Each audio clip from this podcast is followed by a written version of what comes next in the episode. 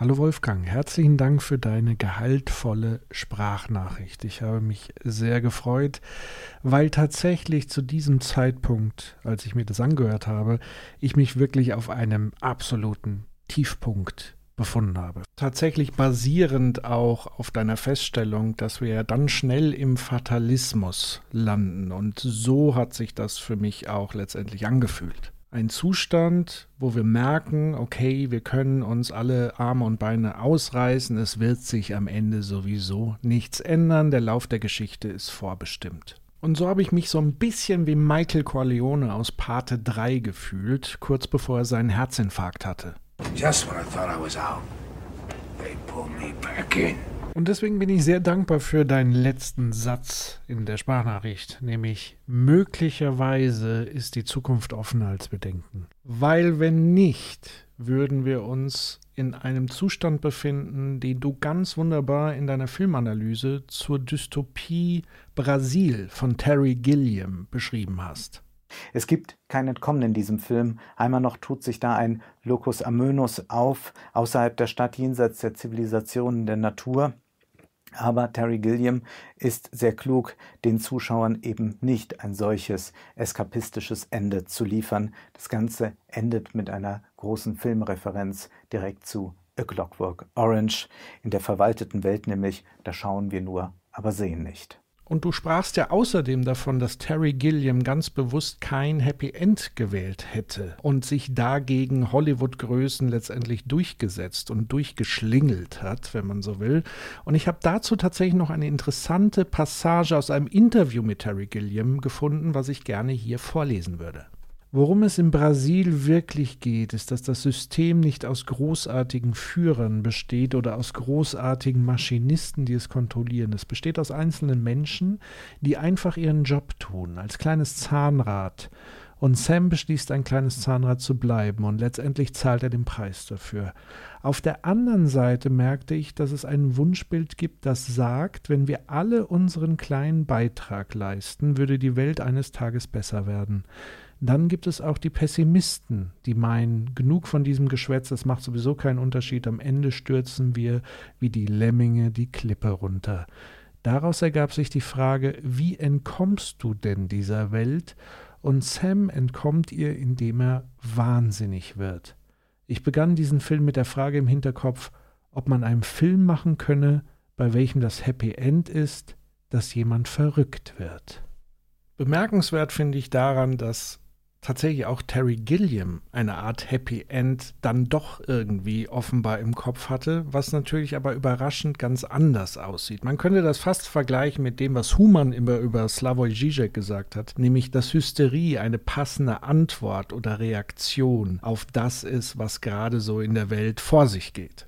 Aber mich interessieren dann tatsächlich auch noch Weg 4, 5 und 6 aus diesem ganzen fatalistischen Kladderadatsch, den wir vor uns liegen haben. Das liegt wohl auch daran, dass ich der Überzeugung bin, dass wenn wir allzu fatalistisch in die Zukunft schauen und sagen, wir können hier sowieso nichts ändern, zwei Dinge passieren, nämlich dass die Leute immer weniger ändern können und wollen oder wollen, weil sie denken, sie können nicht. Und das Zweite, was ich wirklich dem System, wenn man so will, und all den Gegebenheiten, die ich für ungerecht, mörderisch, brutal halte, nicht das Schwarze unter dem Fingernagel gönne, nämlich einen Sieg, einen totalitären Sieg. Und deswegen allein auch um den Schein zu wahren, wäre es mir sehr, sehr wichtig, auch die Botschaft auszusenden, bei aller notwendiger Kritik, dass es immer noch Optionen gibt, gemeinsam daran zu arbeiten, die Gegebenheiten zu verändern.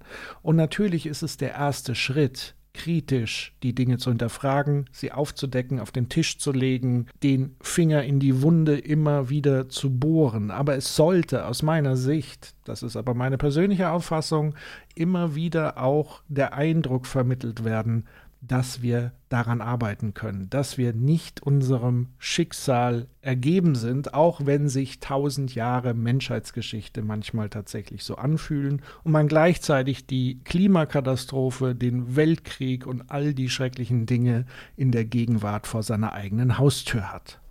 Wenn wir also alle davon ausgehen, dass man ohne Ideologien keine Wirklichkeit strukturieren kann, dann gilt es für mich, alternative Ideologien zu entwickeln. Man könnte auch im Sinne eines Risikomanagements sagen, Ideologien zu diversifizieren, also möglichst viele verschiedene alternative Narrative anzubieten und Formen des Zusammenlebens und des Wirtschaftens und so weiter. Und daher ist für mich eine Ideologie ganz wichtig, nämlich die, die besagt, dass wir immer Möglichkeiten haben, Möglichkeitsräume, Optionen, Alternativen haben. Das ist ja dann auch in der Logik eine Form der Ideologie, die ich aber sehr bevorzugen würde gegenüber der fatalistischen Ideologie, die natürlich auch eine Ideologie ist, mit der Aussage, alles ist apokalyptisch, alles wird den Bach runtergehen, ähm, wir kommen gar nicht raus aus diesem System und selbst so klägliche Versuche von irgendwelchen Influencern bringt am Ende des Tages überhaupt nichts.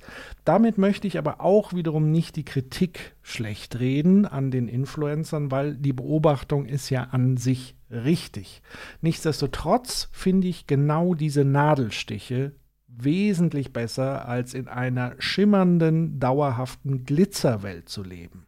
Ich finde da eine Analogie zum Film Die Matrix ganz passend. Und zwar gibt es ja dort ähm, die Aussage, wo eben diese Katze ein Déjà-vu-Erlebnis erzeugt, dass das Ganze eine Anomalie in der Matrix ist.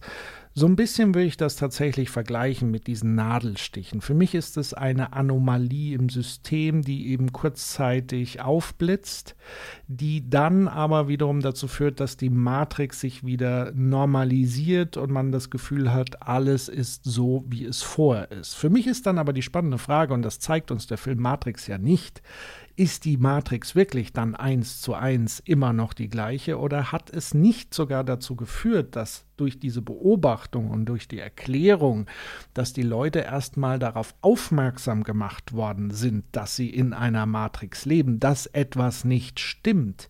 Und das ist ja auch im Intro des Films deutlich zu vernehmen, ähm, wo man an den Zuschauer, die Zuschauerin appelliert und sagt, geht es dir auch so, dass du manchmal das Gefühl hast, dass. Und ich glaube eben, dass diese Influencer-Aktion, so doppelmoralisch, wie sie einem erscheint, am Ende für mich doch einen wertvollen Beitrag ist, um eine kleine Delle in die Matrix zu hauen um den Leuten mal ganz kurz aufzuzeigen und sie daran zu erinnern, wie denn so die Geschäftspraktiken von manchen Unternehmen heutzutage immer noch aussehen. Und gleichzeitig ist es ja ein wunderbarer Anlass, um einen Diskurs in Gang zu setzen, so wie wir es ja auch im Kleinen tun, nämlich dann auch zu sagen, ja, okay, wenn das so ist, aber was ist denn zum Beispiel, lieber Rezo, mit Aldi, deinem Werbekunden und so weiter. Das heißt, wir könnten das eigentlich auch fortsetzen, tun es dann aber interessanterweise doch nicht so sehr, weil meistens irgendeine andere Sau durchs Dorf getrieben wird. Aber am Ende halte ich das trotz ganz klar gut analysierten Virtual Signaling trotzdem nochmal einen wichtigen Aspekt eben die Matrix ein bisschen anzukratzen. Und mir ist das allemal lieber, wie wenn wir zombifiziert durch Brasil von Terry Gilliam geistern, in der Mischung aus Glitzerwelt, Absurdität und schrecklicher totalitärer Bürokratie. Das heißt, neben all der wichtigen, notwendigen Kritik an Ideologien und der Betrachtungsweise dieser Ideologien ist es für mich persönlich als Patrick extrem wichtig, dass wir auch schauen, was könnte man anders machen. Und ich bin ja ein großer Karl Popper-Fan, auch wenn ich nicht immer 100% mit allem, was er sagt, übereinstimme. Aber ein paar Prinzipien finde ich ganz gut, nämlich die Falsifizierung, dieses Trial-and-Error-Prinzip, dieses permanente Ausprobieren, dass das Leben letztendlich ein einziges Problem lösen ist und dass wir natürlich Kritik auch an der Sache immer ausüben sollen und auch Sache von Personen trennen sollen. Lasst Ideen sterben und nicht Menschen.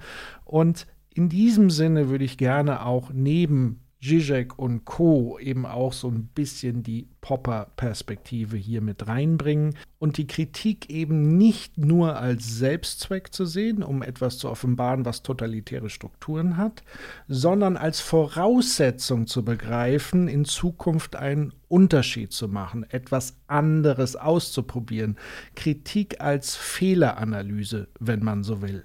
Und abschließen möchte ich tatsächlich mit einem Zitat von Karl Popper, was wie folgt lautet.